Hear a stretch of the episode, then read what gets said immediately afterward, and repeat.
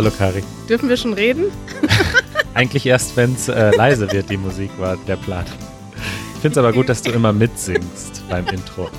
Ja, manchmal hat, das hat man schon mal gehört im Hintergrund. Ja. Ich, ich glaube, man hat das aber nicht explizit gehört und ich dachte nur später, wie dumm klingt das denn? Ja, das klingt gut.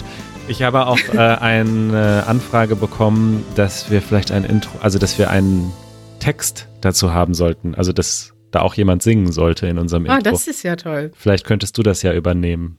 Ja, okay, ich denke mir mal einen Text aus. Gut. Wie geht's denn dir? Äh, gut. Wir haben uns schon lange nicht gesprochen. Das stimmt. Wir können, wir dürfen keine Zeit verschwenden, Kari. Wir Was? Kein Smalltalk? so viel Follow-up. Dafür sind wir Deutschen doch so bekannt. Oh ja, da gibt es auch ein sehr gutes Video, Easy German Video zu. Ja, wer hat das denn gemacht? Hat das Weiß ich vielleicht nicht. Manuel Saalmann gemacht? Könnte sein. Ja, kann ich dich trotzdem ganz kurz fragen, wie dein Wochenende war, deine Woche? Ich habe dich ja jetzt eine Woche nicht gesprochen. Wie war es denn die letzte Woche? Äh, gut. Ich bin ja im Moment im Exil. Im Ruhrgebiet, das ist doch nicht das Exil. Ach so. Das ist der bevölkerungsreichste Raum Deutschlands. Das stimmt. Ich war auch an ziemlich vielen Orten. Ich war in Münster. Kennst du? Da sind wir beide geboren. Kenn ich. Äh, ich war, wo war ich noch? In Köln auf einem Konzert. Ich war in Holland, in Winterswijk. Nederland. Nederland. Ich spreche ein bisschen Nederland. Groetjes. Groetjes nach Nederland. Ja, was war, wo war ich noch? Äh, ich weiß schon gar nicht mehr. Ich bin, bin ein bisschen hier unterwegs. Und du? Ja, ich war in Berlin. Ach so. Ja, Ja, da ist ja auch immer was los in Berlin. ja, genau. Das, da braucht man gar nicht reisen, wenn man in Berlin ist. Das, da reist die Welt mit einem. ja, Okay, können wir jetzt äh, ja, jetzt können wir anfangen. zur Sache schreiten? Los, los geht's. Äh, wir müssen vielleicht kurz dazu sagen, dass die letzte Episode aufgezeichnet wurde, bevor wir die vorletzte Episode mh, publiziert haben und wir deswegen Follow-up haben zu der vorletzten Episode, also zu Episode, Moment, Das hört sich kompliziert an. ist auch kompliziert. Also ist eigentlich nicht kompliziert. Äh, wir haben Follow-up zu Episode 7, hier spielt die Musik, Ja. wo es um Musik ging. Genau. Da haben wir Ja. viele interessante Kommentare bekommen. Lies doch mal Genau. den ersten vor.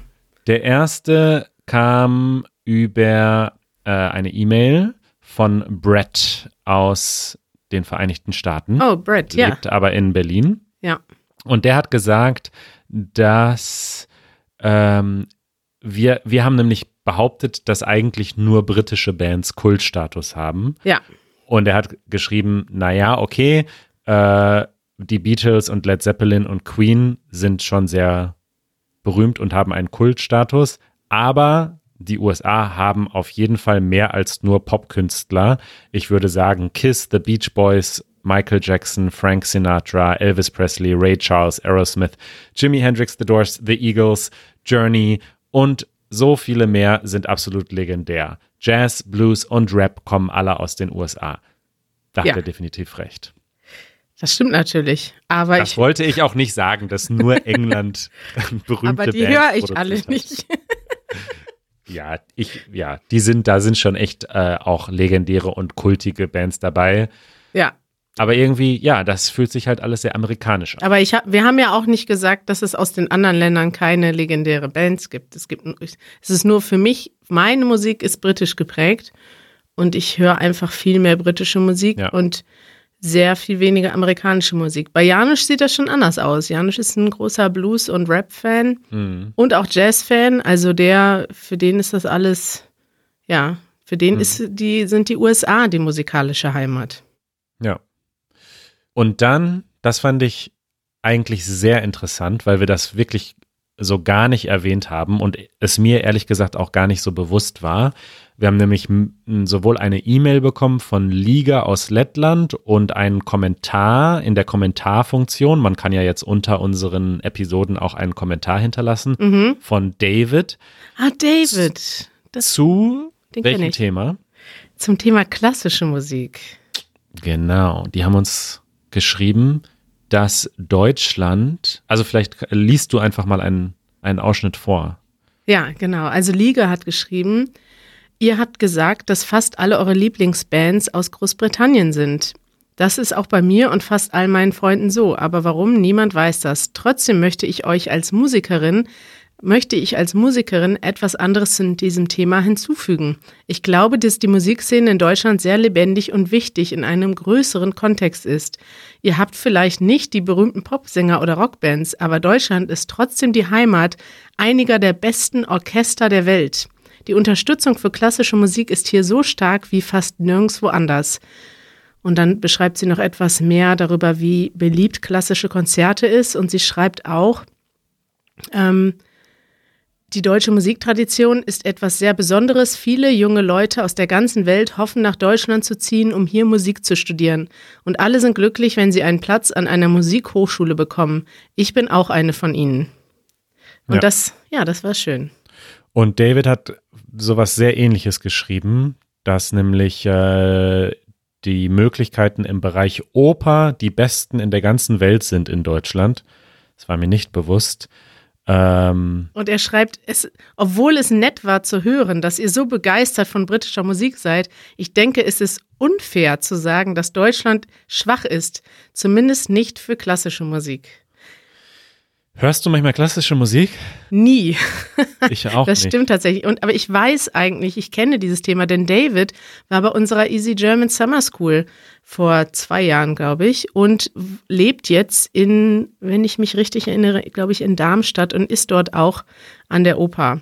Ja, Und wir ja. haben regelmäßig, wir bekommen regelmäßig auch ähm, Post und Kommentare und E-Mails von Menschen, die nach Deutschland gezogen sind, um hier ja Sänger zu werden oder im Orchester zu spielen oder Musik zu studieren. Es gibt eine CD, eine Doppel-CD oder mittlerweile drei oder vier, die heißt Ich mag keine Klassik, aber das gefällt mir. und das sind so die so klassische Lieder, die jeder kennt, die so richtig grandios und gut sind. Und das höre ich manchmal, so einmal im Jahr ungefähr. Gratulation, war durch. Weiter geht mein Wissen leider nicht, was klassische Musik betrifft. Oh, Janusz Schamierski schreibt auf Skype, ich bin bereit. Jo, den rufen wir gleich an. Ja. okay, dann hat Klaus mir geschrieben und äh, Klaus hat ein Follow-up zum Follow-up. Er schreibt, ey, zur letzten Folge. So redet Klaus übrigens. Ne? Klaus, Klaus redet immer so Nord Norddeutsch, äh, wie nennt man das? Norddeutsch und so ein bisschen, ja, mit so einer, mit so einem Unterton, ne? Ja, Ey, zur letzten Folge, schreibt er. Follow-up vom Follow-up. Was Deutsche umgangssprachlich mega falsch machen, ist bei wegen den Dativ zu nehmen. Also wegen ist eine Konjunktion und beziehungsweise eine, ein, äh, eine Präposition und danach kommt normalerweise der Genitiv. also sag mal einen Beispielsatz, wie es korrekt heißt. Ich gehe wegen eines Diebstahls ins Gefängnis und dann sagt man, wegen dem Diebs- Diebstahl gehe ich ins Gefängnis. Ja. So, und dann schreibt ähm, Klaus, Sie nehmen den Dativ, dabei gehört da der Genitiv hin. Da bin ich Grammatik-Nazi. Gruß an Manuel. Frag mal meine Schülerinnen. Aber der Duden hat reagiert, siehe Bild. Und dann hat er noch ein Bild hinzugefügt. Da schreibt der Duden, Präposition mit Gen Genitiv, also wegen ist eine Präposition mit Genitiv, umgangssprachlich auch mit Dativ. Das heißt, hier sieht man sehr gut, dass der Duden sich schon angepasst hat und wenn das einfach jeder so spricht in Deutschland, man benutzt eben im täglichen Sprachgebrauch wegen mit dem Dativ, dann ja, muss das auch irgendwann anerkannt werden. Also das, was eigentlich falsch ist, ist jetzt vom Duden offiziell anerkannt. Außer bei Klaus im Unterricht. Er hat nämlich geschrieben, er, seine Schüler werden dafür immer noch bestraft, wenn die das falsch Das machen. finde ich sehr gut. Viele liebe Grüße an Klaus. Danke, dass du Das- auf meiner Seite bist. Das finde ich Anders furchtbar. als unser Zuhörer Antoine aus Frankreich. Anto nämlich- Antoine, Antoine, der uns nämlich geschrieben hat. ich liebe Antoine. Ähm, das hätte ich nicht erwartet, wie Manuel, den ich für eher tolerant gehalten hätte, über die Sprache gesprochen hat. Habe ich auch mal gedacht, Antoine. Seine Meinung zur Sprache nennen Linguisten Präskriptivismus. Das heißt, nicht die Sprache nach der Realität zu beschreiben, um logische Regeln zu finden, sondern fixierte Regeln zu erfinden und Menschen zu sagen, wie sie sprechen sollen, damit sie die schöne Sprache sprechen. Ah, ich nehme dieses Feedback an. Ach, er schreibt noch, äh, Linguisten haben untersucht und sind sich darüber einig, dass eine solche Meinung zu sprachlicher Unsicherheit führen kann. Ja, ist doch richtig.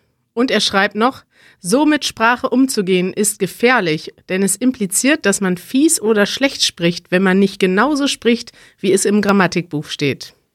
Ja. Ich nehme dieses Feedback an. Ich möchte bei niemandem für sprachliche Unsicherheit äh, sorgen. Ja. Aber ich finde, natürlich äh, kommt es nicht darauf an, dass man perfekt spricht, aber es gibt halt auch so etwas wie Ästhetik. Also man kann auch in einer Wohnung ähm, keine Möbel haben und keine Bilder und einfach in einer dreckigen Wohnung leben, ist auch okay, aber es gibt halt etwas wie Ästhetik und vielleicht möchte man es ja aus freiem Willen etwas schön machen und so ein bisschen sehe ich das auch mit Sprache. Ja, aber Natürlich, doch nicht anderen vorschreiben, wie die leben sollen. Mache ich doch gar nicht. Äh, aber du kannst doch nicht sagen, deine Ästhetiken müssen jetzt alle so sprechen und du regst dich drüber auf und Klaus sagt, seine Schüler dürfen das nicht benutzen. Was ist das denn für ein Quatsch? Also jetzt mal Grüße an Klaus an dieser Stelle. Aber ich meine, man muss ja irgendwie auf dem Teppich bleiben. Übrigens auch ein schöner Ausdruck. Das heißt, ja. man muss in der Realität bleiben. Man kann sich schöne Regeln machen, aber wenn die keiner benutzt, dann ist man im Endeffekt ein Diktator. Okay. Das ist eine ähm, Aussage, die wir einfach mal so stehen lassen. Dass, dass Klaus und ich Diktator, Diktatoren sind. Naja, du hast es ja noch keine vorgeschrieben, äh, Manuel. Aber bei Klaus wäre ich schon mal interessant, was da im Unterricht passiert. Und ich möchte mich hiermit mit seinen Schülerinnen und Schülern solidarisieren. Thema der Woche. Ich beklatsche das Thema der Woche, das ich selbst ausgewählt habe. Und zwar machen wir heute, Manuel, unsere große Reiseshow. Reisen ist ein Thema, was uns beide begeistert, oder? Definitiv.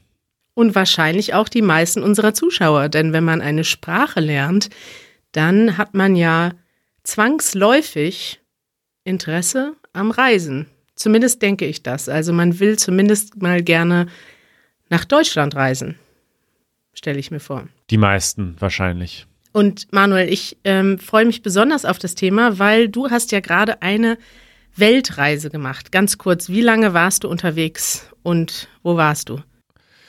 Uh, ich war ungefähr zwei Jahre unterwegs und war ganz grob äh, in Europa, also Osteuropa, auf dem Balkan oder einmal durch den Balkan, dann durch die Türkei, ähm, und nach Armenien, dann Sri Lanka, Indien, Nepal. Man sagt auch der subindische Kontinent, sagt man das so? Nein, der indische Subkontinent, so. Ja. Nicht der subindische, der indische Subkontinent. Ähm, dann in Asien, in einigen Ländern, Vietnam, China, äh, Hongkong, Taiwan, und Japan, Korea, ein paar andere, Korea. Und dann in Australien. Und dann noch relativ lange in Süd- und Zentralamerika, also Chile, Argentinien, Ecuador, Peru, Kolumbien und so weiter, Costa Rica, noch ein paar andere. Ja, das ist schon mal eine ziemlich beachtliche Distanz und Länge mit zwei Jahren. Das ist, das hat wahrscheinlich nicht äh, jeder so eine Erfahrung. Und ich bin da natürlich insgeheim so ein bisschen neidisch.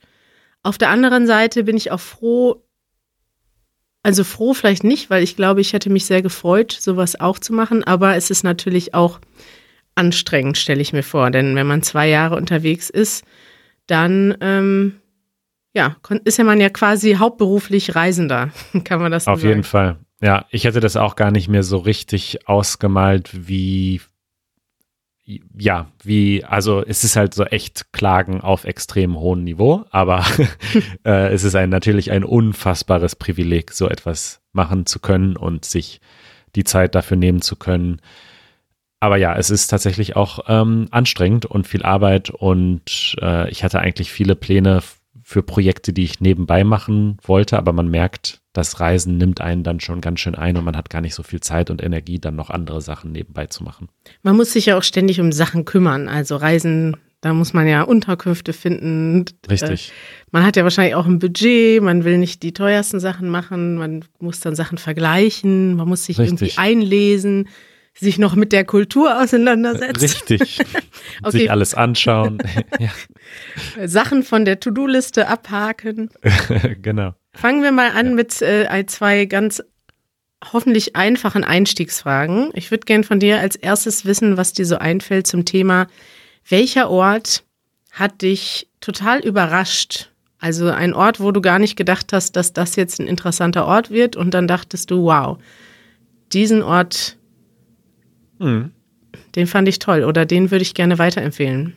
Äh, tatsächlich fällt mir da als erstes Taiwan, Taiwan beziehungsweise Taipei, die Hauptstadt. Denn Ja. ich war nur in Taipei. Taiwan hat auch, glaube ich, eine unglaubliche Landschaft. Da, also auch außerhalb der Hauptstadt gibt es viele Dinge, die man sich anschauen kann. Ich war nur in Taipei, der Hauptstadt, aber ich war sehr überrascht, wie gut es mir da gefallen hat. Ähm, kulturell, von der Atmosphäre, es war, das war für mich eine sehr positive Überraschung, weil ich, ich hatte vielleicht so ein bisschen erwartet, dass es eigentlich extrem ähnlich ist wie China. Also Mhm. es ist natürlich auch äh, ein großes Thema China und Taiwan, weil China ja mh, behauptet, Taiwan wäre, ge gehöre ihnen, aber Mhm. Taiwan zumindest derzeit äh, natürlich unabhängig ist. Äh, alles sehr kompliziert, aber ich dachte eigentlich, ich, ich hatte so die Idee, dass das eigentlich quasi mehr oder weniger das gleiche ist, aber das ist überhaupt nicht so. Also äh, natürlich ist die Sprache der gleiche und es gibt auch eine gemeinsame Kultur und einen gemeinsamen ja, Hintergrund, kulturellen Hintergrund, aber das Leben und die, die Kultur sozusagen jetzt äh, in der Gegenwart habe ich als sehr unterschiedlich wahrgenommen und habe mich in Taipei sehr wohl gefühlt. Mhm. Wohingegen China äh, für mich ähm, sehr herausfordernd auch manchmal war. Ja, das ist interessant. Ich war, wir waren auch nur eine Woche in Taipei letztes Jahr und ich war auch total überrascht, positiv überrascht und habe auch tatsächlich die ganze politische Dimension gar nicht vorher gewusst, dass Mhm. Taiwan von, von keinem westlichen Land oder von fast keinem Land in der Welt anerkannt ist, dass sie im Prinzip um ihre Existenz und Unabhängigkeit immer noch kämpfen müssen. Und ja, es ist ein tolles Land mit tollen Menschen, die wir dort getroffen Ja. haben. Gab es denn auch einen, einen negativen Ort, wo du gedacht hast, wow, da freue ich mich drauf und dann warst du enttäuscht? In, in, wie meinst du das? Also äh, in welcher Dimension enttäuscht? Weil ich finde, halt so eine Weltreise, wie ich sie gemacht habe, die habe ich ja nicht gemacht als Urlaub. Also nicht um mich nein. zwei Jahre lang zu entspannen, sondern weil ich die Welt kennenlernen wollte und weil ich dieses Abenteuer wollte, halt wirklich die Welt zu sehen. Und in dem Sinne gibt es da keine Enttäuschungen, weil jede Erfahrung, egal ob es jetzt super anstrengend ist oder ob mal was Blödes auch passiert, ein Teil davon ist und mir irgendetwas auch beibringt und mir etwas Gutes bringt. Ja. Deswegen gibt es da jetzt nichts, nicht einen Ort, wo ich sage, der hat, der hat mich enttäuscht, weil das waren alles wichtige und gute Erfahrungen. Natürlich gibt es Orte, die mir besser gefallen haben als andere, aber ich bin auch sehr froh, dass ich an den Orten war, für die, an denen es für mich nicht einfach war oder wo ich auch manchmal vielleicht ein bisschen geschockt war oder ich mich wirklich anpassen musste, so. Ja, ja, das finde ich gut. Ich kann dir ein Beispiel von mir nennen, weil grundsätzlich bin ich mit dir einverstanden, dass, ähm, ja, dass jede Erfahrung eine gute Erfahrung ist. Aber ich, also ich hatte eine Reiseerfahrung, wo ich gemerkt habe, okay, ich sollte mal meine Reiseentscheidungen überdenken. Ja. Wobei man das ja manchmal vorher nicht so genau weiß, wo man hinfährt und warum. Und ganz Ja. oft lässt man sich ja auch von Bildern inspirieren und von Orten, die toll aussehen. Ich Ja. habe zum Beispiel mein ganzes Leben lang wollte ich ins Monument Valley. Das sind diese Ja. großen Steinklötze in der Wüste zwischen Arizona und ähm, Utah. Und dann war ich da und es war wunderschön. Also es war total toll. Es war äh, wenig Leute dort, riesige Stille, riesige Weite. Also genau das, was ich mir immer vorgestellt habe und noch viel schöner. Und dann sind wir auf dem Rückweg oder auf dem Weg dann nach Kalifornien, wollten wir noch so ein paar Orte besuchen und sind an einem Ort vorbeigefahren, der heißt Horseshoe Bend. Warst du da schon mal? Nee. Das ist so ein Ausläufer des Grand Canyon und das ist so eine große Schlaufe, wo es ganz tief runtergeht und unten fließt ein Fluss. Also ein, quasi ein Canyon, der aber um die, ja, so eine Schlaufe geht. Ja, es geht so, und das heißt Horseshoe, weil das wie so ein Hufeisen geht. Also wie ein Ja. Pferdefuß, ja, geht das so rum. Und das sieht auf Bildern wunderschön aus. So, und dann kommen wir da an, ein Parkplatz mitten in der Wüste, voll mit Reisebussen, ein plattgetrampelter Pfad und da la- laufen hunderte Leute an so eine Kante. Und an der Kante ist nichts, also da ist kein Aussichtspunkt oder so, sondern da ist einfach nur, die Leute klettern alle an dieser Kante, um ein spektakuläres Foto zu bekommen. Und es ist so furchtbar, weil ganz viele Kinder dort direkt am Spielen sind, Menschen an, über die Kante hinausgehen, sich irgendwo festhalten, um ein Foto zu machen. Und ich hatte die ganze Zeit Angst um die Menschen, die fast abstürzen. Und Gott. hatte Panik, richtig, weil ich, wollt, ich wollte nicht sehen, dass da gleich irgendwer stirbt. Und in, meiner, in meinem Sicherheitsempfinden müsste da eigentlich jeden Tag fünf Leute sterben. Ich habe dann später nachgeguckt, ist schon seit zehn Jahren nicht mehr passiert. Aber das hat mich so geärgert, dass das einfach so, es war auch alles so, es war keine Mülleimer da. Leute haben einfach halt da in die Gegend ihren Sachen geschmissen und es war so, weiß ich nicht, dafür, dass Ja. das so ein Ort ist, der auf Instagram so populär ist, Ja. ist es dann irgendwie, ja, das hat mich geärgert, dass ich da eigentlich, ich hätte das, ich weiß nicht, ob ich das hätte vorher wissen können. Wahrscheinlich hätte ich das besser recher- recherchieren sollen und nicht einfach denken sollen, sieht geil aus, fahre ich hin. Aber ich, ja, auf, es hätte entweder dadurch gelöst werden können, dass man sagt, okay, man nimmt dann meinetwegen Eintritt und die Leute, die dort die Region verwalten, machen da ähm, vielleicht ein kleines Café hin und einen Shop und sorgen dafür, dass es da Toiletten gibt und dann sollen die Leute da was zahlen und dann gibt es irgendwie eine Aussichtsplattform, wo Leute ihre Fotos machen können. Aber dass da halt gar nichts ist und die Leute halt in die Gegend pinkeln und ihre Sachen dahin schmeißen, Hm. Weiß nicht, das war einfach, ich fand das total unangenehmen Ort, wo ich dachte, okay, das ist eigentlich genau das im Tourismus, was ich nicht haben will. Aber das ist ja sowieso ein Dilemma. Alle fahren dahin, wo es toll aussieht. Und plötzlich sind Orte mitten in der Natur völlig überflutet mit Menschen.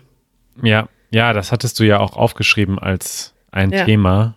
Also Overtourism, sagt man das wirklich so? Ja, das ist ein Thema. Da können wir auch direkt. Ja. Ich habe das auch gesehen auf der Weltreise und war natürlich auch selbst manchmal vielleicht ein Teil davon, weil es einfach Orte gibt, wo jeder gerne hinfahren möchte oder wo sehr, sehr viele Menschen hinfahren möchte, möchten. Und äh, das oft eine riesige Belastung ist. Also es hat natürlich immer zwei Seiten. Es gibt viele Orte und Länder, wo die Menschen, die Bevölkerung vom Tourismus lebt und die Touristen auch in gewisser Weise Wohlstand bringen und Jobs bringen und Geld bringen und das ist sicher gut. Aber gleichzeitig, ja, kann, geht es oft eben zu weit. Mir fällt jetzt gerade so spontan gar kein richtig gutes Beispiel ein, aber ich war definitiv auch an, Leu an Orten, wo ich dachte, okay, hier sind gerade definitiv zu viele Touristen und es ist gerade nicht mehr gut, weil es ist eine, es ist so eine ähm, Belastung für die Umwelt und für diesen Ort. Ja, und das ist wirklich ein Problem. Und ich glaube, dass natürlich, ja, ich, ich, ich, das ist ein großes Dilemma, wenn man gerne reist selbst und das dann aber sieht, dass man eben auch Schaden anrichtet, manchmal. Und das kann man eigentlich nur vermeiden, indem man sich sehr gut vorbereitet und gut recherchiert und auch vielleicht mal bewusst den Mut hat zu sagen, okay, ich muss nicht unbedingt diesen Ort sehen, auch wenn alle sagen, da muss man einmal hin und auch wenn der auf Instagram irgendwie äh, in jedem Foto ist. Ich kann auch zu einem anderen Ort fahren, wo weniger Touristen sind. Mhm. Ja, ich glaube, da muss man einfach ein bisschen mutig sein manchmal. Ja, ja, ja, mutig oder weiß nicht. Bei mir ist das so, dass ich durch, dadurch, dass wir auch schon viel gereist sind, irgendwann auch einfach den Spaß daran verloren habe, dass ich, wenn ich so klassische Tipps, also ich lese auch keine klassischen Reiseführer mehr. Und das ist eigentlich das, was mir am wenigsten Spaß macht, ist, ist eigentlich mir Sachen anzugucken. Und für mich ist eine Reise schon dann, also meine Reise ist es dann wert, wenn ich vor Ort Leute treffe, die dort leben und Ja. wo ich ein bisschen was äh, lernen kann. Und wenn ich zum Beispiel, ich kann zum Beispiel in eine neue Stadt oder ein neues Land fahren und ähm, ja, für eine Woche irgendwo sein, wo ich Menschen kennenlerne und mit denen vielleicht irgendwas Unspektakuläres mache, vielleicht irgendwie irgendwo wohne, Kaffee trinken gehe, spazieren gehe. Und ich kann mittlerweile das sehr gut. Früher dachte ich immer, okay, ich bin jetzt, ich habe vier Tage in dieser Stadt, ich muss das und das sehen. Und das habe ich relativ früh abstellen können. Und mittlerweile fahre ich in große Städte, wo es große Touristen-Highlights gibt und ich fahre wieder raus, ohne irgendwas, ohne irgendwas von den Top 20 Listen da zu sehen. Und ich ja. freue mich darüber, weil ich habe dann, ich empfinde das als so ein riesiges Privileg, vielleicht das größte Privileg unseres Jobs ist es, dass wir Menschen in der ganzen Welt kennen, die aus irgendeinem Grund Deutsch lernen und aus irgendeinem Grund unsere Sendung und unseren Podcast mögen und die uns dann treffen und uns einladen. Und wir hatten so viele unglaublich schöne Begegnungen, wo wir bei Menschen ja zu Hause gewohnt haben, zum Essen eingeladen waren oder einfach nur in eine Schule eingeladen wurden, irgendwo einen Kaffee getrunken haben. Und diese Be Begegnungen sind so viel besser als irgendein Foto von irgendeinem Turm. Hundertprozentig, hundertprozentig. Ich habe auch mehrere dieser Erfahrungen. Ich habe auch auf der Weltreise einige Easy German Zuschauerinnen und Zuschauer besucht, habe einige Einladungen bekommen, war in Costa Rica am Ende noch fast eine Woche bei einer Familie und habe wirklich Dinge gesehen, die kein anderer Tourist sieht. So ganz kleine, versteckte lokale ähm, äh, Sehenswürdigkeiten, wo, wo die lokalen Menschen hinfahren, kleine Wasserfälle, die aber gar nicht im Reiseführer unbedingt stehen.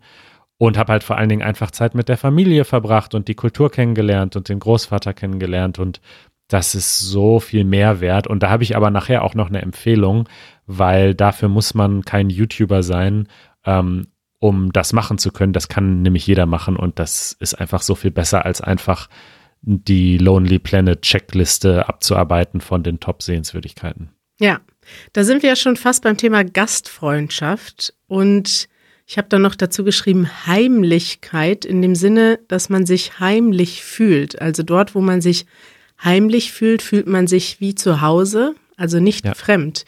Gab es so ein, also es gibt wahrscheinlich mehrere, aber was würde dir spontan einfallen als ein Ort, wo du dich sofort zu Hause gefühlt hast? Das ist eine sehr gute Frage. Also es gibt unglaublich viele Länder, die unfassbar gastfreundlich sind. Ich möchte da fast eigentlich kein einzelnes Land nennen, weil es so viele Länder gibt in Lateinamerika, aber auch in Asien, wo die Menschen wirklich, also wo wo es eine, also wo die Leute stolz darauf sind, dass sie gastfreundlich sind und wirklich, wirklich von Herzen äh, Menschen aus anderen Ländern willkommen heißen. Und das habe ich so oft erfahren und das ist einfach toll. Wo ich mich persönlich so richtig zu Hause gefühlt habe, ich glaube, also mir fällt da tatsächlich als erstes Japan ein. Aber als, also so beides. Ich habe mich da total fremd gefühlt und total zu Hause, weißt du? Ja. Also, das ging dir, glaube ich, ähnlich. Ja, Wir haben ja, ja. ja auch schon öfter drüber gesprochen. Das stimmt. Aber ich weiß nicht, ich habe mich auch in, ich fühle mich persönlich auch in Lateinamerika unglaublich wohl. Also ich habe sehr viel Zeit in, in Kolumbien verbracht und auch in anderen Ländern und ich fühle mich, aber auch dort, ich fühle mich da wahnsinnig fremd, ich fühle mich da wahnsinnig so deutsch und irgendwie, ich bin halt viel steifer als alle anderen um mich herum und viel äh, ordentlicher und ich, eigentlich passe ich hier gar nicht rein. Aber gerade deswegen fühle ich mich da so wohl, weil ich das eigentlich gerade erfrischend finde, dass die anderen um mich herum nicht auch noch so sind wie ich. ja, das ist aber der, der gute Punkt. Ich glaube, deswegen war für mich meine erste Reise außerhalb Europas so prägend, also eigentlich prägend für mein ganzes Leben, weil dort alle Menschen ganz anders sind. Und die, also bei meiner ersten Reise nach Namibia habe ich, glaube ich, mehr über mich selbst gelernt als über die anderen. Ich habe das aber selber ja. später erst ge gelernt, dass ich hier mehr über mich gelernt habe, weil ich habe einfach gemerkt, okay, alles, was, ich dachte immer, alles, was in meinem Leben ist, hat eine gewisse Logik. Aber diese Logik wurde dann zum ersten Mal in Frage gestellt. So, muss man wirklich ordentlich sein? Muss man eine Versicherung gegen alles haben? Muss man wirklich zufrieden sein, wenn das passiert und unzufrieden, wenn das passiert? Oder kann es auch ganz anders sein? Und wenn man dann mal Menschen trifft, die ganz andere Lebensumstände haben und darauf ganz anders reagieren als man selber, dann ähm, ist das total befreiend und total total schön. Und gerade wo du sagst, die Deutschen, also es ist ja wirklich typisch deutsch, dass man alles ordentlich haben will, dass man alles planen will, dass man alles, es muss immer alles abgesichert sein, man geht kein Risiko ein. Und wenn man dann gerade in ein Land kommt, wo, ja, wo Risiken einfach an der Tagesordnung sind, also das ist ja nicht, es ist ja nicht schön, das wollen die Leute ja auch nicht unbedingt, aber die Leute, viele Leute in anderen Ländern haben einfach ja einen viel praktischeren Umgang mit Problemen. Und das habe ich in Namibia zum ersten Mal gemerkt, wo man, wo man an, ja, wo ich an Orten war, wo die Leute einfach viel weniger haben und viel weniger, viel weniger Sicherheit haben, aber auch viel weniger Geld haben und trotzdem mit weniger Sorgen durchs Leben gehen als die meisten Menschen in Deutschland. Das war für mich ein großer, großer Kulturschock.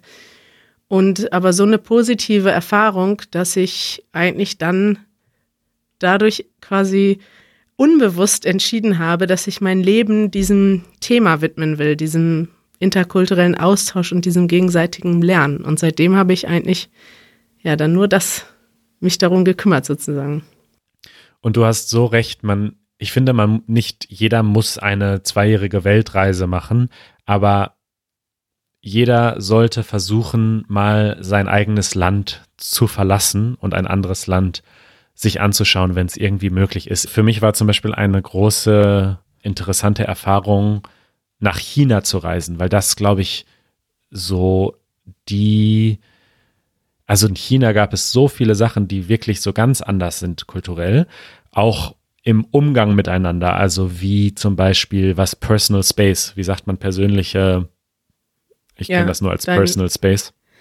Dein eigener Schutzraum oder deine, genau. dein Nähe, vielleicht Nähe ja. und Distanz zu anderen Menschen. Genau, und das ist ähm, einfach ganz anders dort. Also in Deutschland braucht man oder die Leute, es ist sehr normal, dass man so eine gewisse Schutzzone um sich rum hat und wenn man miteinander spricht, dann hält man einen gewissen Abstand. Und äh, wenn man in einer Schlange steht zum Beispiel, dann hält man einen halben Meter Abstand zum Vordermann. Mhm. Und in China war das eben ganz oft so, oder eigentlich immer so, dass das nicht so war, dass man dort sehr dicht aneinander steht. Und, äh, und ich habe das als super schwierig wahrgenommen. Also für mich war das wahnsinnig schwierig. Und ich musste mir immer wieder klar machen, dass das ja eigentlich, also dass ich das nicht bewerten darf, dass ich nicht sagen darf, das ist jetzt schlecht und so wie ich es gerne habe, ist es gut. Es ist halt ein kultureller Unterschied. Ja. Und eine und äh, ja, es, es ist ja, es ist, man kann ja nicht sagen, das eine ist gut und das andere ist schlecht. Es ist einfach ein kultureller Unterschied und je nachdem, wie man aufwächst, äh, mag man das eine oder das andere lieber. Aber da ist mir sehr viel auch über mich klar geworden und über mein äh, kulturelles Aufwachsen, dass ich diese Bedürfnisse habe. Ja, sehr interessant, weil damit sind wir schon in dem letzten großen Themenkomplex, den ich mir, ähm, ja, über den ich gerne sprechen würde, nämlich, man sagt ja auf Deutsch andere Völker, andere Sitten. Und tatsächlich habe ich mich, seit ich angefangen habe oder angefangen, ja, seit ich zum ersten Mal gereist bin und so einen großen Unterschied, Kulturunterschied hatte, das war mit 19. Und seitdem bin ich sehr viel gereist, auch auf verschiedenen Kontinenten und ich habe mir immer wieder diese Frage gestellt, gibt es, ist einfach alles ein Kulturunterschied oder gibt es irgendwo Grenzen? Gibt es sowas wie universelle Werte und Ziele? Oder ist das alles eigentlich die Werte und Ziele, die wir haben? Also sowas wie die Entwicklungsziele der Vereinten Nationen, die Menschenrechte, ist das eigentlich alles vom Westen diktiert oder gibt es etwas, was tatsächlich, also Bedürfnisse und Werte, die alle Menschen teilen? Und ich finde, oder ich, also ich kann aus meiner Erfahrung sagen, dass sich da ganz krass meine, meine Anschauung so verändert hat, umso mehr Leute ich kennengelernt habe und dass ich früher tatsächlich alles grundsätzlich immer als unterschiedliche Kulturen wahrgenommen habe. Also sowas wie natürlich Nähe und Distanz, das sind Unterschiede, die muss man einfach tolerieren. Und wenn man die nicht toleriert, dann wird es natürlich schwierig. Also man muss Anders kann man ja auch nicht leben in einem anderen Land, wenn man das, wenn man das nicht toleriert. Aber es gibt ein paar Sachen, die eben, ja, die man nicht überall tolerieren kann und die vielleicht nicht auf kulturelle Unterschiede zurückzuführen sind, sondern in allen Regionen gleich vorkommen. Ja. Und also ein Beispiel ist zum Beispiel, äh, sind Frauenrechte. Du siehst ja. eigentlich alle in allen großen Religionen der Welt, komischerweise sind, sind die Religionen von Männern dominiert. Und das ist eben keine Frage, keine kulturelle Frage des Islam oder des Christentums, sondern das ist interessanterweise ist das universell so, dass in allen Ländern ähm, Frauen historisch unterdrückt wurden und dass es eine Bestrebung nach Gleichberechtigung gibt, die eben auf verschiedenen Levels vorangeschritten ist, aber die ähm, ja das Ziel der Menschheit sollte sein, dass das irgendwann überall gleich ist. Aber das geht auch vielleicht schon ein bisschen zu weit. Ich will jetzt nicht nur über die Menschenrechte diskutieren. Ich frage mich, bist du irgendwann mal an Grenzen gekommen, wo du dachtest, okay, das, was ich jetzt hier sehe, das finde ich schwierig akzept ja. ak zu akzeptieren einfach. Ja, doch, ich, äh, das ist eine unglaublich interessante Frage und eine unglaublich schwierige Frage, denn ähm, ich bin genau wie du Humanist und Feminist und äh, ja, denke, denke schon, dass es gewisse ja, universelle Rechte gibt, Menschenrechte. Natürlich ist das auch eine Idee, natürlich ist das auch ein Glaube in gewisser Weise. Also wo kommt das her? Wieso glauben wir, dass es diese Menschenrechte gibt? Warum glauben wir, dass wir Rechte haben, die zum Beispiel Tiere nicht haben? Kann man auch argumentieren. Das ist auch ein System und das sind auch äh, bestimmte, es ist auch ein Glauben. Äh, aber ja, ich denke schon, dass es die gibt und äh, und da gehört zum Beispiel Gleichberechtigung von Menschen dazu. Aber es gibt natürlich dann Situationen, die schwierig sind. Das ist jetzt nichts, was ich auf meiner Reise erlebt habe, aber so Situationen wie zum Beispiel, es gibt einen Stamm von Ureinwohnern in irgendeinem Land, was auch immer, in Südamerika oder in Australien. Und die leben isoliert und wir wissen, dass es dort eben keine Gleichberechtigung gibt. Dort werden Frauen äh, misshandelt oder schlecht behandelt. So. Dann finde ich, äh, kann man sagen, ja, das ist schlecht, dass das so ist, aber man kann sich auch nicht anmaßen, äh, jetzt diese Kultur sozusagen zu belehren. Also das ist ja das, was der Westen über Jahrhunderte gemacht hat, irgendwo äh, einzufallen und äh, in ein Land einzumarschieren und zu sagen, jetzt gelten hier mal andere Regeln. Ja, und die Regeln waren ja meistens auch scheiße. also das ist ja doppelt in, in jeglicher Hinsicht verwerflich, klar. Ja, also im besten Fall sollte so etwas immer aus der Kultur selbst kommen. Also wir können nicht als Westen uns anmaßen zu sagen, ja, wir haben jetzt, äh, oder generell, äh, niemand kann sich anmaßen zu sagen, ja, wir haben jetzt aber gesagt, so ist es und jetzt drängen wir den anderen das auf. Ja. Gleichzeitig darf man auch nicht akzeptieren und wegschauen, wenn es Unterdrückung gibt. Es gibt ein ähm, Zitat, was ich äh, sehr gut finde, was so ungefähr geht, wer immer auf, wenn neutral zu bleiben, wenn man neutral bleibt in einer Situation der Unterdrückung, dann stellt man sich auf die Seite der Unterdrücker. Ja. ja, also man kann auch nicht neutral bleiben, wenn es, wenn eine Unterdrückung stattfindet. Man muss sich dann auf die Seite der Unterdrückten stellen. Ja. Aber ja, das ist ja genau das Dilemma. Aber das, ich glaube, das könnte noch mal ein Thema für eine eigene Episode sein, ja. dieses ganze. Aber so ein bisschen noch in die gleiche Richtung. Du hattest als Frage noch aufgeschrieben, hast du ein schlechtes Gewissen beim Reisen? Ja. Und vielleicht können wir da auch noch mal kurz drüber reden, weil sich da einiges bei mir verändert hat, auch während der Reise und auch danach. Genau. Vielleicht kannst du erst mal sagen, wie es bei dir ist. Ja, ich fand das sehr interessant, weil das hast du, da haben wir noch gar nicht großartig drüber gesprochen, aber du hast das irgendwann mal ein bisschen am Rande erwähnt, dass du jetzt nach der ganzen Reise ähm, auch Konsequenzen dir überlegt hast aus den aus den negativen, aus den Gründen, also im Prinzip hast du ja auch ein schlechtes Gewissen gehabt durch die Reisen sozusagen, kann man das sagen? Mm, ja, ja, beziehungsweise meine Einstellung, ich, hab, ich bin nicht mehr, ja, meine Einstellung hat sich auf jeden Fall ein bisschen verändert. Inwiefern? Also es gibt eigentlich zwei Aspekte. Der eine Aspekt ist, was für einen Fußabdruck hinterlasse ich auf unserem Planeten und auf unserem Klima.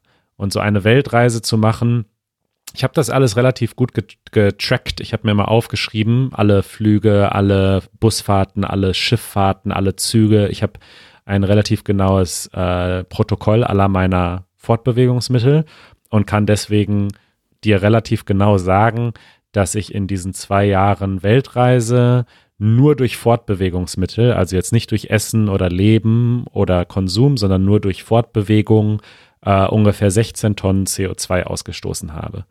Und das kann man jetzt so oder so einordnen. Ich denke, dass das für zwei Jahre Weltreise noch vergleichsweise wenig ist, weil ich auch sehr, sehr viel über Land gereist bin mhm. ähm, und Flüge auch versucht habe zu vermeiden. Die, durch Lateinamerika bin ich eigentlich nur mit dem Bus zum Beispiel.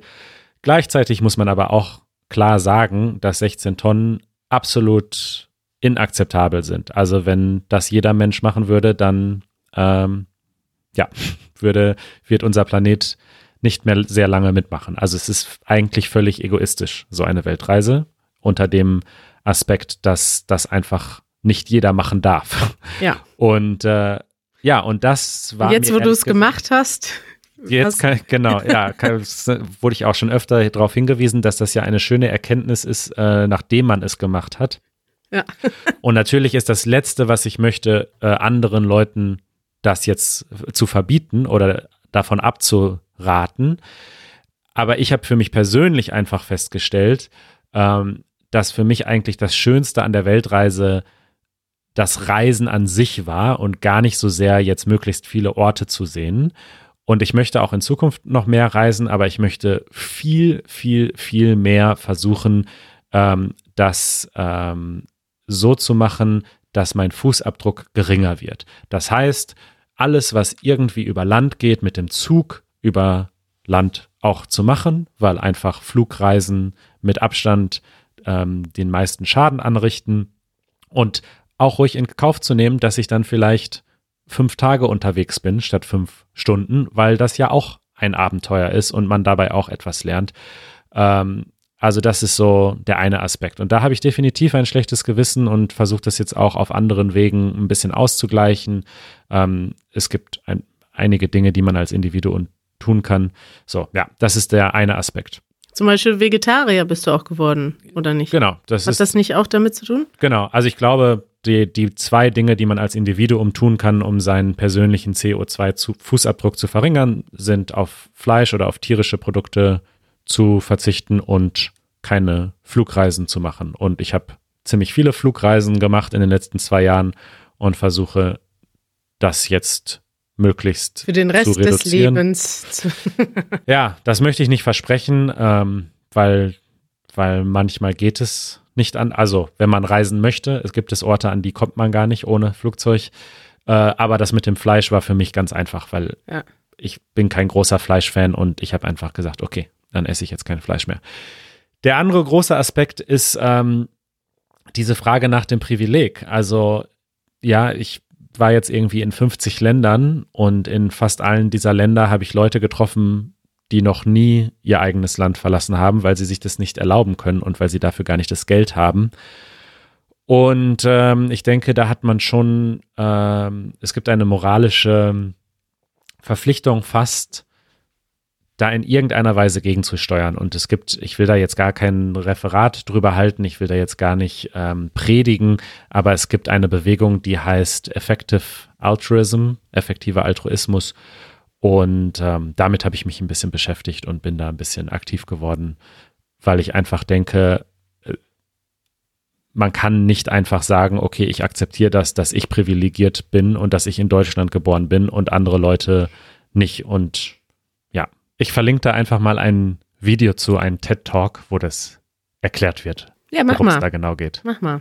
Ja, finde ich sehr interessant. Also ich meine, im Prinzip, das ist auch, äh, auch die Frage, die wir uns immer gestellt haben. Wir haben ja damals einen Verein gegründet ähm, aus unserer Arbeit heraus, aus unserem ersten, also ich war damals ein, mit einem Schüleraustausch in Namibia, war aber selber keine Schülerin mehr und das hat uns so bewegt eigentlich, dass wir gesagt haben, diese Gelegenheit sollten eigentlich mehr Leute haben. Und mit dem Verein haben wir mittlerweile dafür gesorgt, dass, ich weiß gar nicht wie viele, aber ich schätze mal so zwischen 500 und 1000 junge Menschen die Chance hatten, ähm, entweder an einem Schüleraustausch teilzunehmen oder an einem Praktikum. Und dabei haben wir eben auch darauf geachtet, dass nicht nur wir Deutsche irgendwo hinschicken, sondern auch ja, versuchen, genauso viele Leute nach Deutschland einzuladen.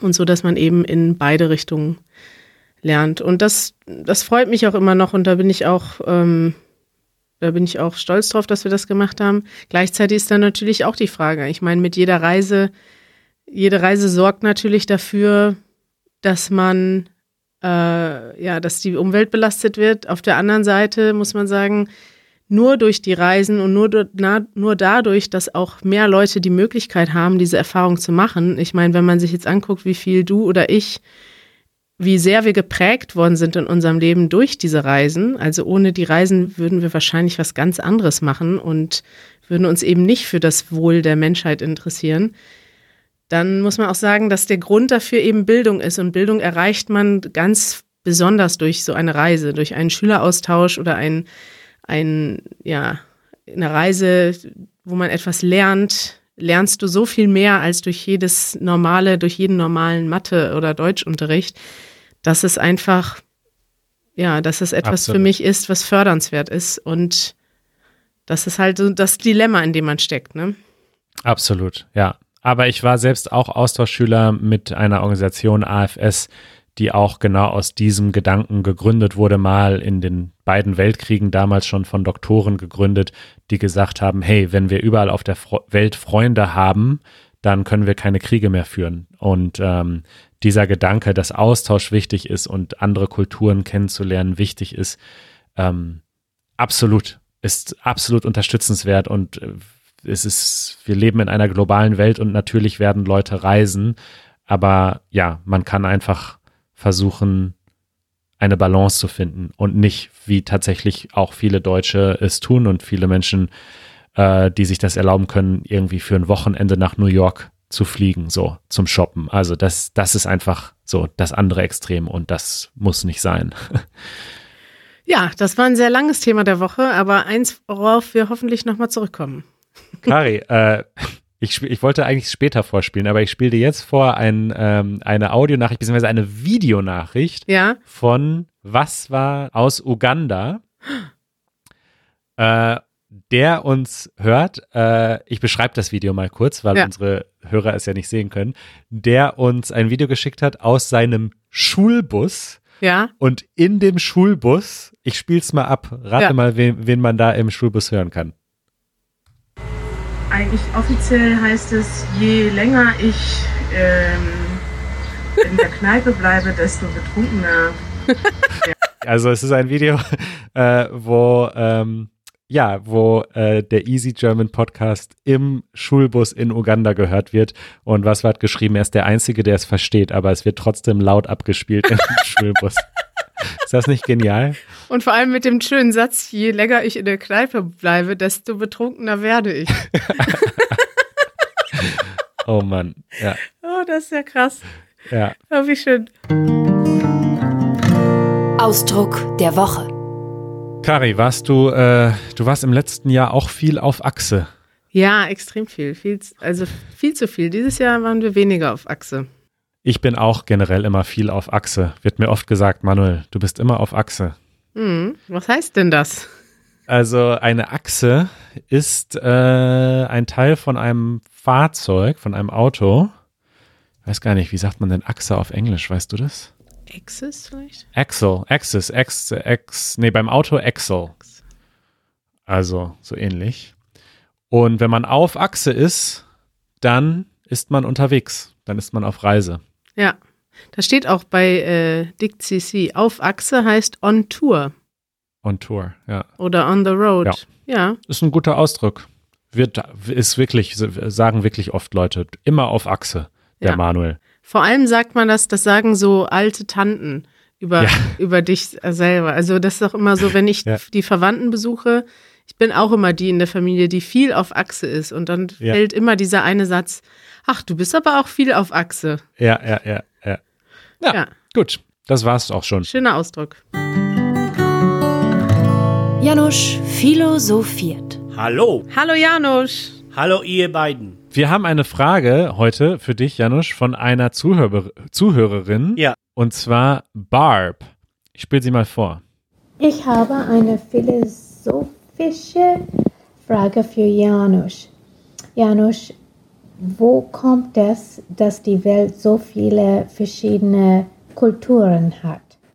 Wieso hat die Welt so viele verschiedene Kulturen? Passt gut zu unserem Thema der Woche. Das passt sehr gut. Und ein schwieriges, eine schwierige Frage, Janusz. Da bin ich aber gespannt. Ja, die Frage ist tatsächlich viel zu schwierig für mich, sowieso. Ich bin kein Kulturwissenschaftler.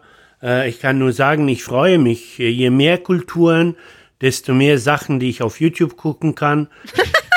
Umso mehr freue ich mich da äh, äh, darüber. Was ich aber auch faszinierend finde, gleichzeitig, ist, wie ähnlich diese Kulturen sind.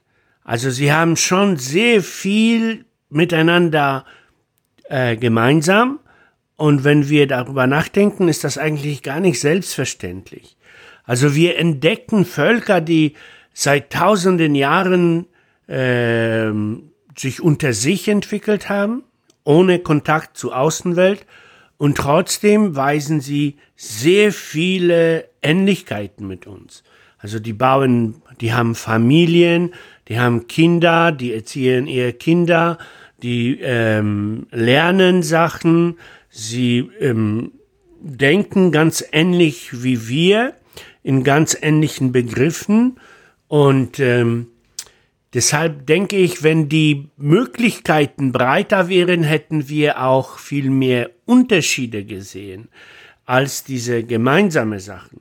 Wir haben ja Kulturen, die sich quasi unabhängig voneinander entwickelt haben, ob jetzt die asketi as asketische ähm, Kultur oder die maische Kultur, ich weiß nicht, ob ich das sprachlich jetzt schaffe, das richtig zu benennen, ähm, dann die griechische Kultur, ägyptische Kultur, die chinesische Kultur. Und trotzdem sehen wir ganz, ganz viele Ähnlichkeiten zwischen den, den Kulturen. Äh, bis dahin, dass zum Beispiel jede von diesen Kulturen Pyramiden baut, ja. Äh, und äh, das, das ist so deutlich und faszinierend, dass es sogar Verschwörungstheorien gibt, dass ähm, all diese Kulturen von Außerirdischen beeinflusst wurden. Deshalb, deshalb weisen sie so weitgehende Ähnlichkeiten. All diese Kulturen ent, ent, entwickeln eine Schrift, entwickeln äh, ihre eigene Religionen, ihre eigenen äh, Philosophien, ihre eigene Ingenieurie, also diesen technischen Gedanken. Ähm, äh, und alle entwickeln sich ziemlich schnell vom einfacheren Richtung komplexeren Kulturbildern.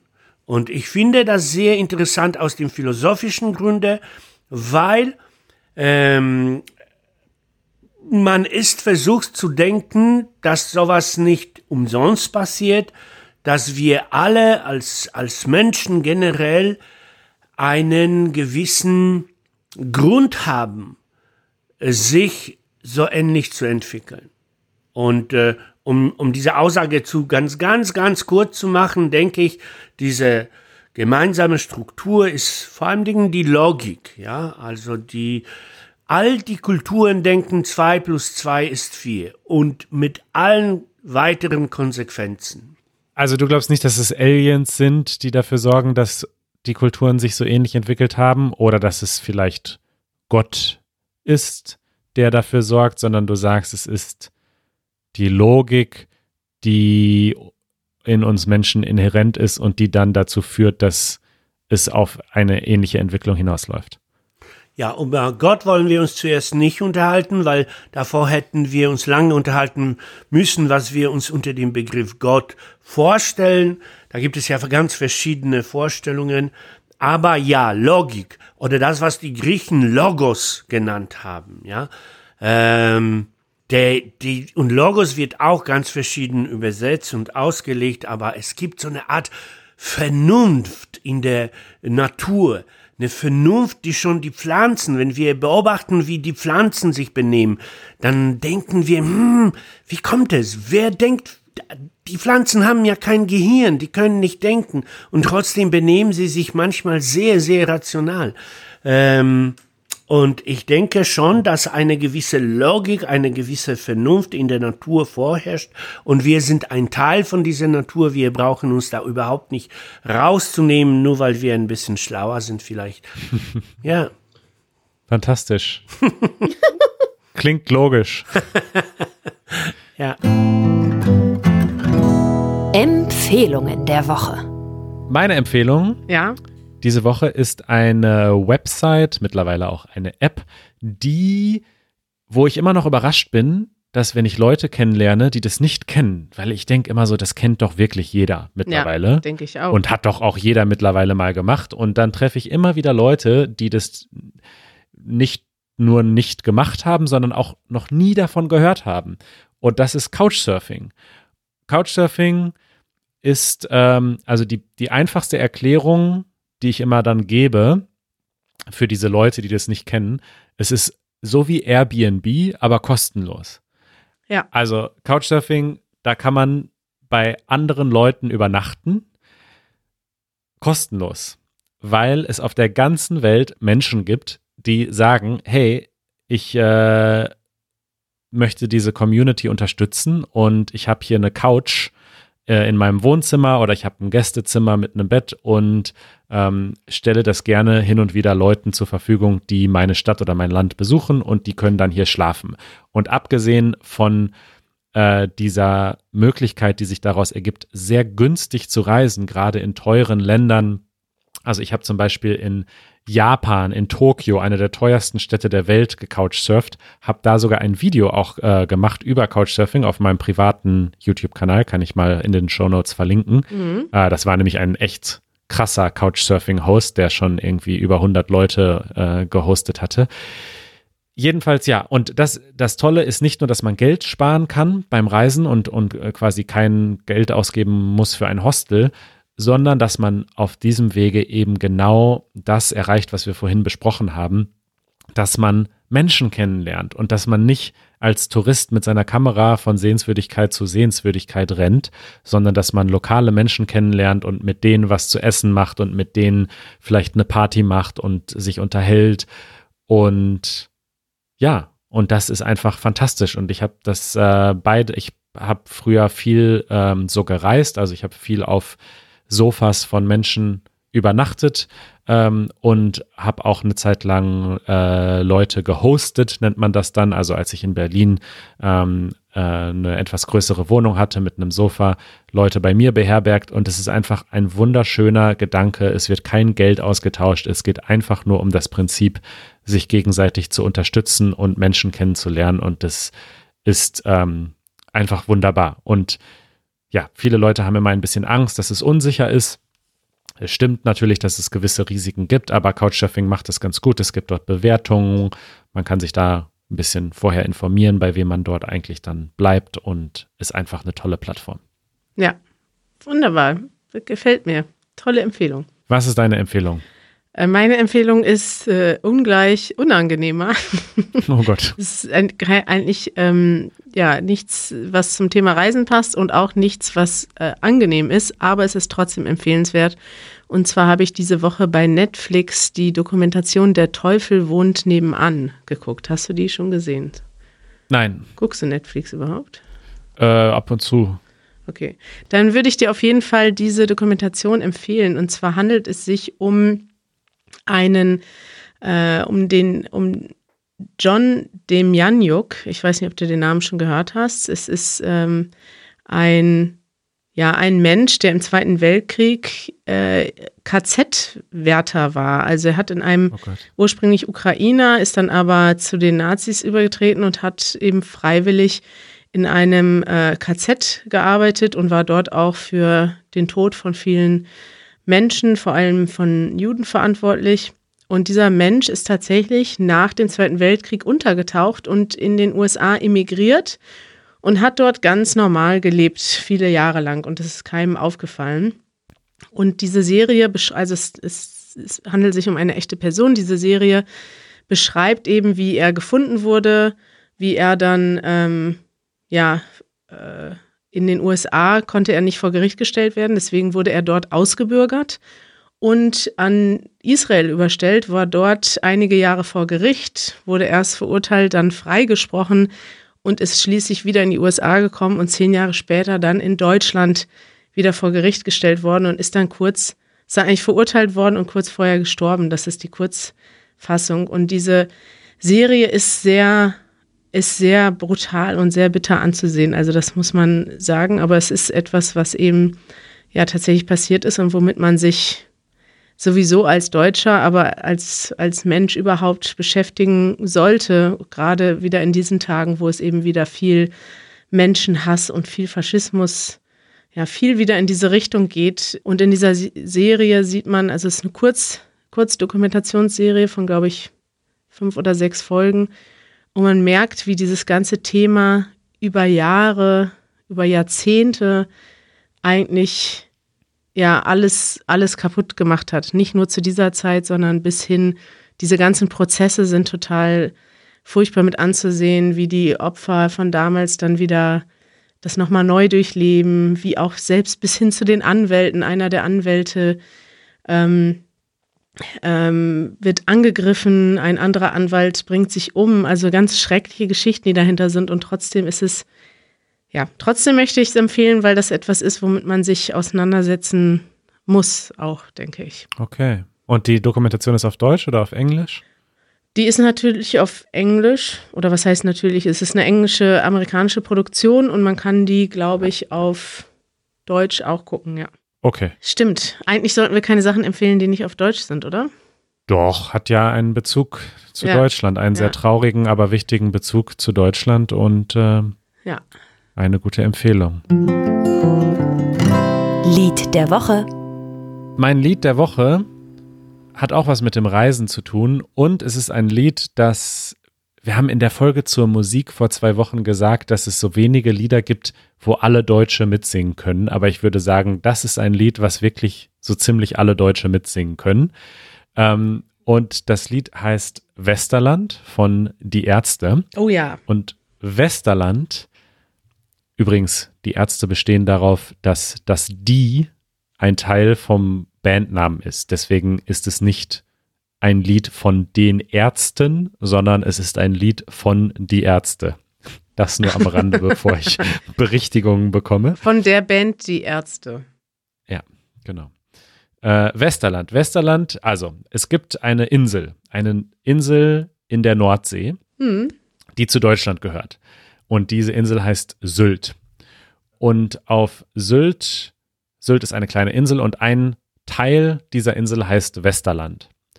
Und viele Menschen fahren gerne nach Sylt in ja. den Urlaub. Und äh, die Ärzte haben vor sehr langer Zeit, ich glaube in den 80er Jahren, ein Lied geschrieben über diese Insel und über, ähm, und über diesen Stadtteil Westerland. Und das Lied ist so populär in Deutschland und so groß und so ein Ohrwurm, dass bei den Live-Konzerten von den Ärzten äh, sie es sogar zumindest früher, glaube ich, auf einer Gitarre gespielt haben, die die Form hatte von der Insel Sylt. Also sie haben quasi extra eine Gitarre angefertigt in der Form der Insel Sylt nur um das Lied zu spielen. Ui. Und es ist wirklich ein schönes Lied. Es macht einfach gute Laune, es ist ein tolles Lied und das sollte man mitsingen können, wenn man mal in Deutschland auf einer Party ist. Ja, Westerland, die Ärzte. Es ist zwar etwas teurer, dafür ist man. Man unter sich, genau, das. Das, äh, die, der, der Text ist auch sehr prägend, denn tatsächlich ist Westerland, Westerland ist eigentlich eine äh, recht hässliche Stadt, muss man sagen. Wir haben auch schon Easy German dort gedreht, können wir mal verlinken. Ah, echt? Okay. Ja, aber die Insel an sich ist wunderschön. Aber sie ist ein bisschen dafür bekannt, dass dort die ganzen Reichen und die Promis von Deutschland hinfahren. Mhm, und das ist leider, äh, es ist leider auch so, dass man da sehr viele, also unnütze Geschäfte findet, in dem Sinne, dass sie nur ja, Juweliere und teure Autos, teuren Schmuck, teure Sachen verkaufen.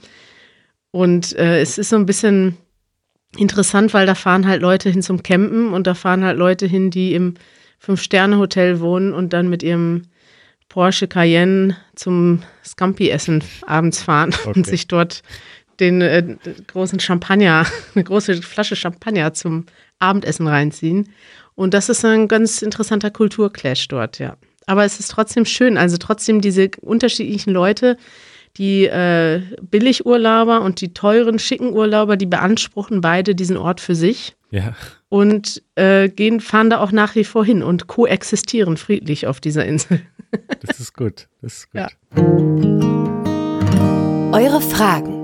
So, wir haben, Fra wir haben Zeit für genau eine Frage. Wir wollen eigentlich immer mehr beantworten und wir haben auch sehr viele Fragen. Vielen Dank für eure Fragen, die ihr uns schicken könnt über easygerman.fm oder ihr könnt uns auch einen Kommentar hinterlassen auf äh, der Episodenseite unter den Show Notes.